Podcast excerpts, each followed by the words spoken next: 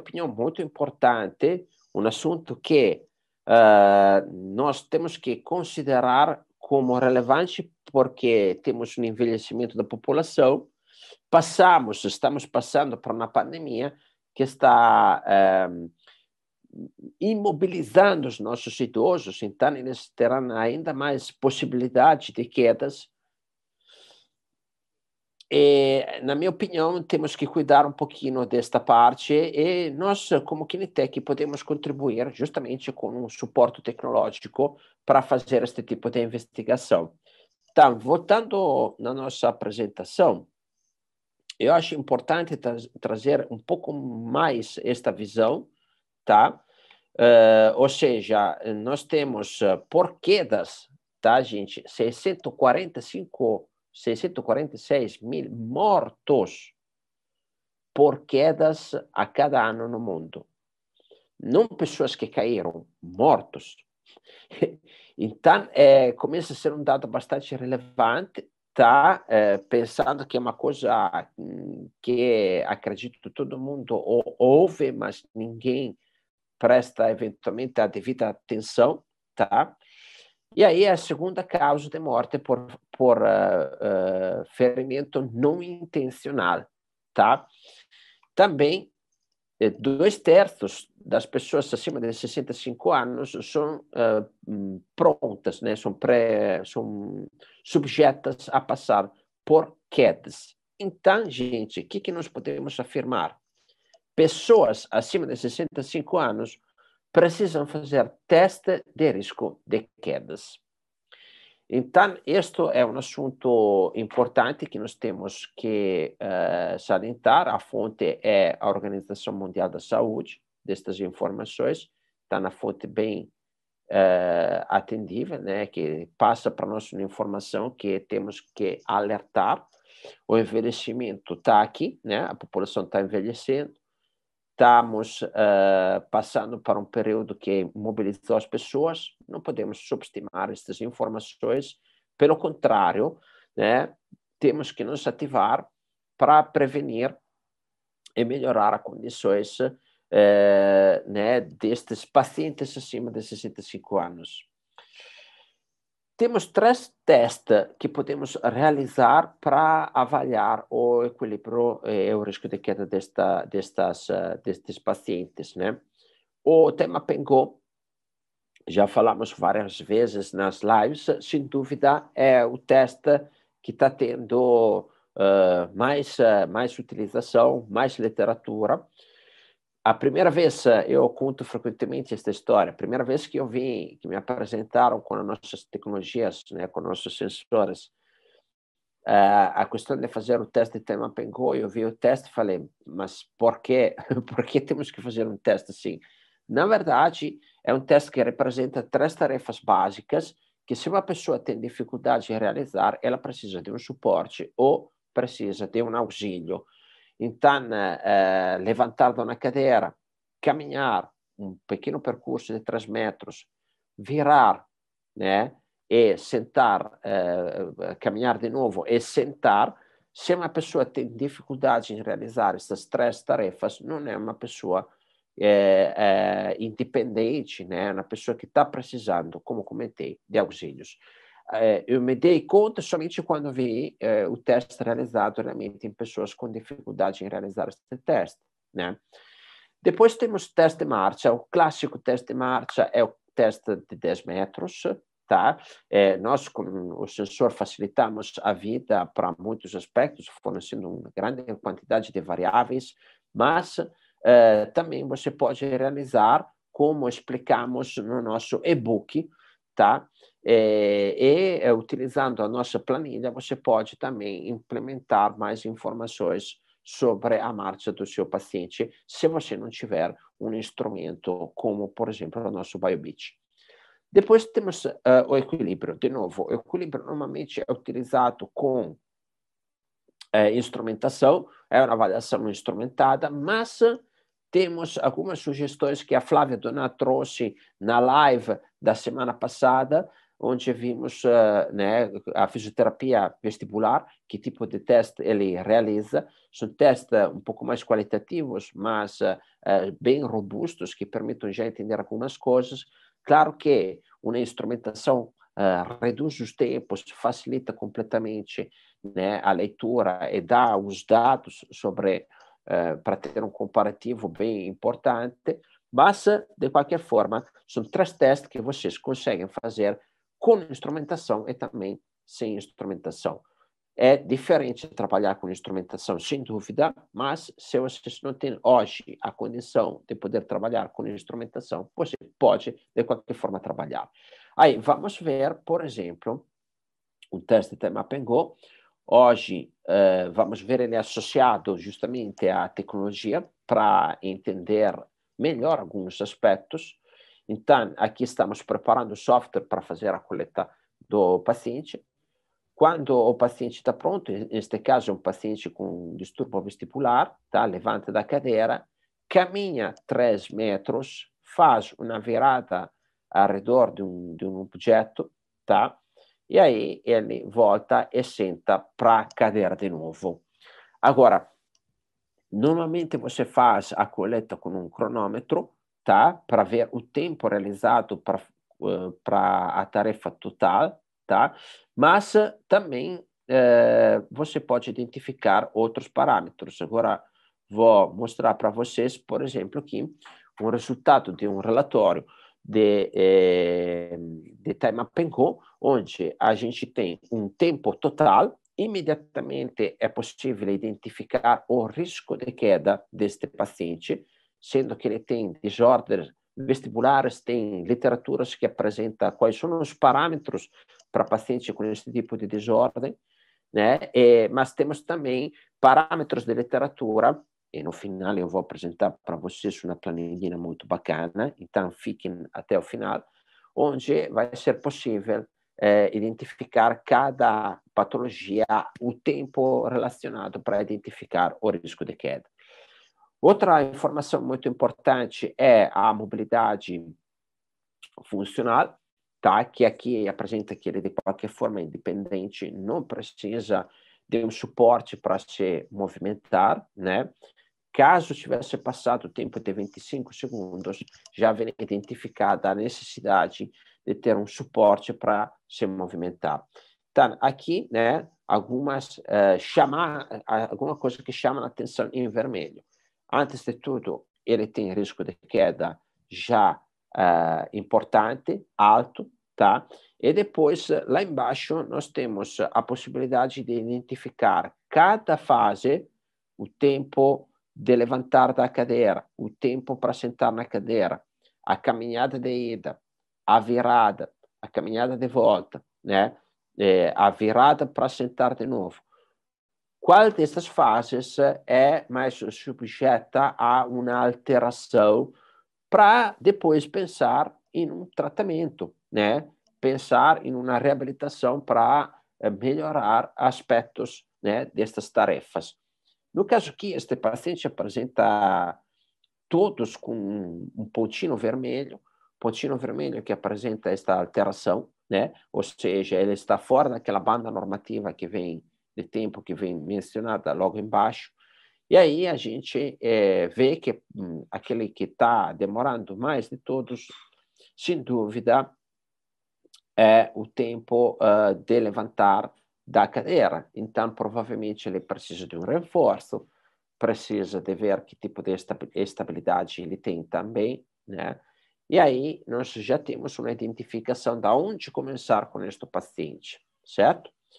Agora, é, outras informações que nós temos é ver é, angulações que ele teve o tempos, né? Olha só quanto é lento o tempo para ele levantar da cadeira, né? Ele demora, vai muito, muito devagar, 0,01 metros segundos. A gente espera na velocidade bem mais alta, aqui, né, próxima ali dos 2, dos 3 eh, metros segundo, tá?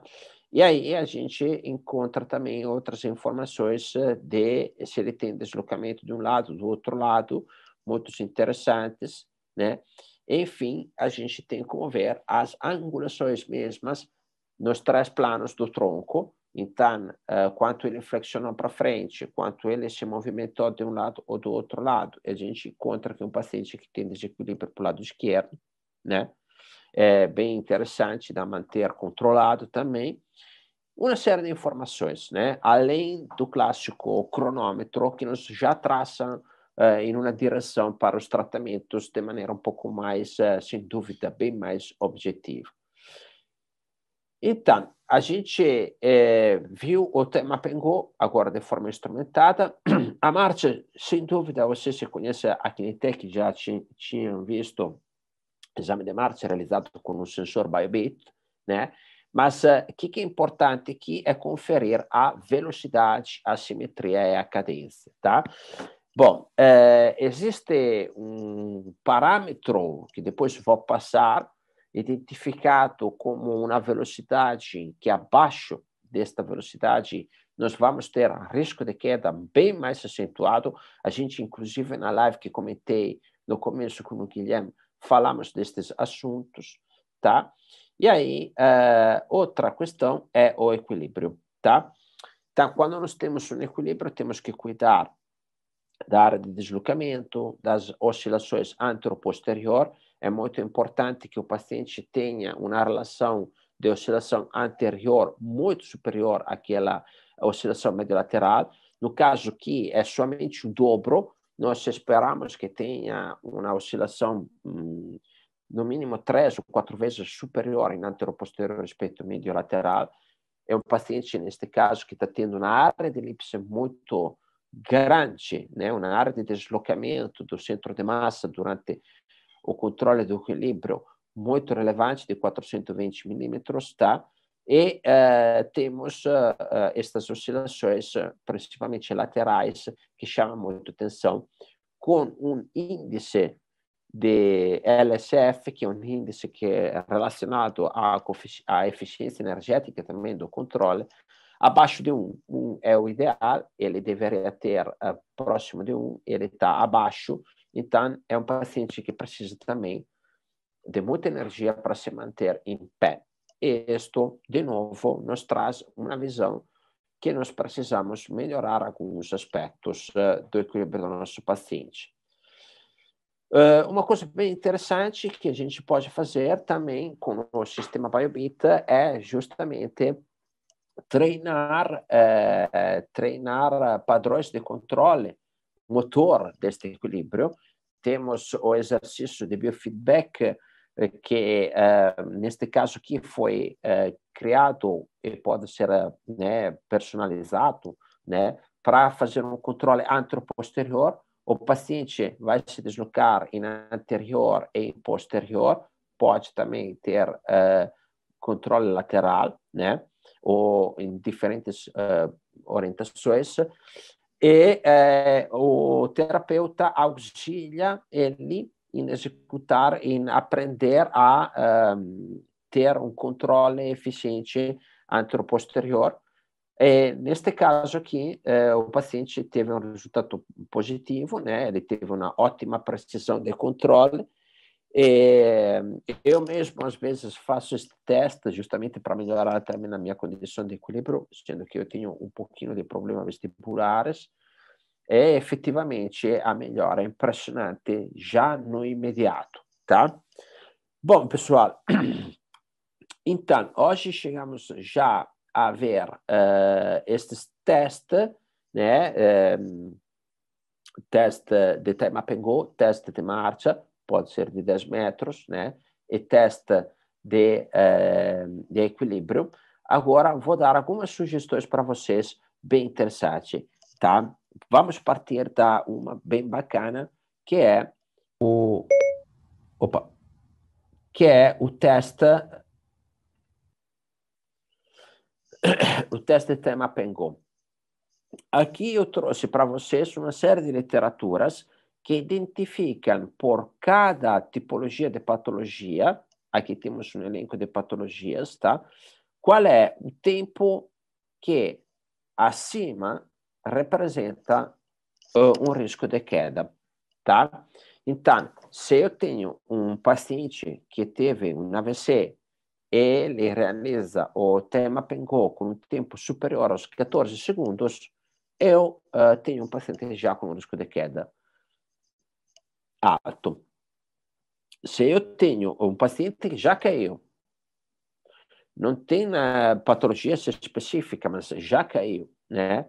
E ele uh, apresenta um tempo acima de 15 segundos, bom, aí ainda com um risco de queda bem alto, tá? Então, aqui nós temos todos os parâmetros indicados da literatura relacionados aos riscos de quedas de uma série de patologias ou tipologias de pacientes, tá? Acredito que é uma dica bem boa. Se vocês querem essas literatura, pode mandar um direct no Instagram, a gente vai passar para vocês um link para ver todos estes referimentos de literatura, tá? Marcha. Bom, sobre marcha, a gente, a gente pode contribuir um pouco mais, uh, além do instrumento BioBit, do sensor que vocês viram utilizado, tá? Nós temos um e-book que vai ajudar vocês a, fazer, a aplicar uma análise de marcha na sua rotina clínica.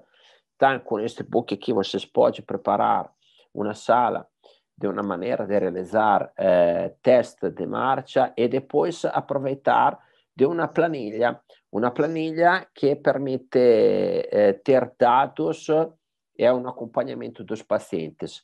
A planilha é relacionada ao teste de marcha de 6 metros, né, teste de caminhada de 6 metros. Uh, então, são duas coisas complementares, o e-book quanto a planilha.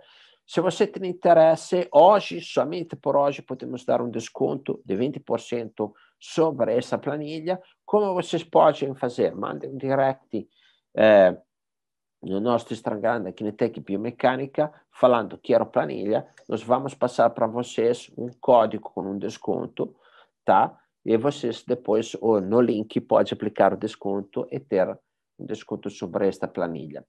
E no e-book explicamos também como utilizar conceitos da planilha, então é um conjunto muito bom. Se você quer somente o e-book, fique à vontade de mandar um direct falando que é e-book, nós vamos a mandar para vocês o nosso e-book de como aplicar a, a, análise clínica da marcha. Sobre isso daqui não tem custo, é um e-book, tá? Então, fiquem à vontade para fazer contato. O que, que eu quero chamar a atenção de vocês é o 0,95 metros segundos.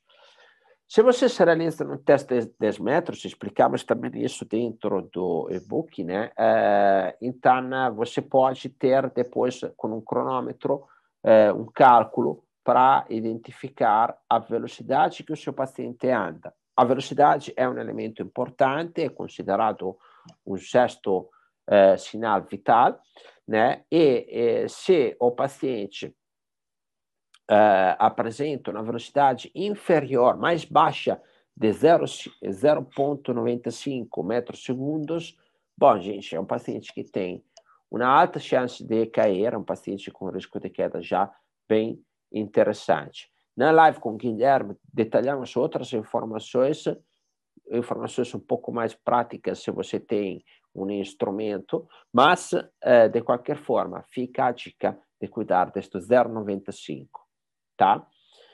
Enfim, eh, vamos falar de equilíbrio, tá? Com a Flávia Donà, semana passada, fizemos esta live, como avaliar distúrbios vestibulares, ela comentou dos testes de Best Test Mini Best Test, que você pode encontrar também na literatura de maneira muito simples, detalha toda uma série de testes a realizar para avaliar o equilíbrio destes pacientes. Acredito que são dois instrumentos muito bons, principalmente se você não tem instrumento, mas mesmo instrumentados, é interessante aplicar estes dois testes, porque é, nos dão um comparativo também qualitativo bem relevante sobre é, o, o, desempenho de equilíbrio do nosso paciente. Então, agora vocês estão armados, né? Eu apresentei para vocês, tanto com instrumentos quanto sem instrumentos, a possibilidade de avaliar o risco de queda do, dos seus pacientes, tá? Acima de 65 anos, né, é importante realizar este teste para começar a ter uma ideia se precisa uh, fazer um fortalecimento, se precisa fazer uma reabilitação, se precisa fazer um acompanhamento para melhorar a condição deste paciente, diminuir o risco de queda que ele pode encontrar, e com dados a gente acompanhar esta evolução. E aí, sobre isso, né, eu volto a reforçar a data do 24 de junho Dia Mundial de Prevenção de Queda. É, eu acredito que temos que fazer uma campanha todos em conjunto sobre este assunto para sensibilizar a sociedade sobre é, a segunda causa é, de morte né, é, para acidente e depois é, sobre um número bem considerável de mortes que estão acontecendo todos os anos e aí, sobre isso, o que, que eu uh, recomendo? Nós faremos bastante post neste sentido, postar nos mídias sociais, Instagram ou Facebook ou uh, YouTube, as mídias sociais que vocês utilizam mais, né?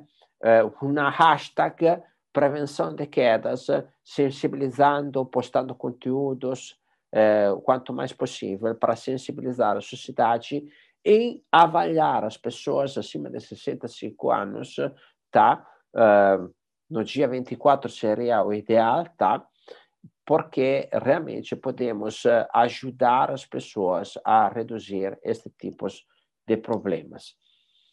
Bom, deixa eu conferir aqui se temos alguns comentários dos nossos participantes. Temos a Juliane. Bom dia, Juliane temos uh, uh, o Júnior, bom dia.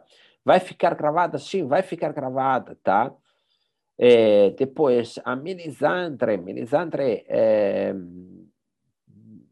utilize estas informações, comece a fazer teste, divulgue, chamem, façam que os seus pacientes é, convidem outros pacientes a realizar o teste é, de prevenção de queda com vocês, tá? Dando esta estimulada, vamos ajudar a população a uh, encontrar uma maneira de reduzir esta problemática que hoje podemos, uh, sem dúvida, ter uma ideia se podemos prevenir ao menos estes, estes tipos de, de quedas, esse tipo de problemas.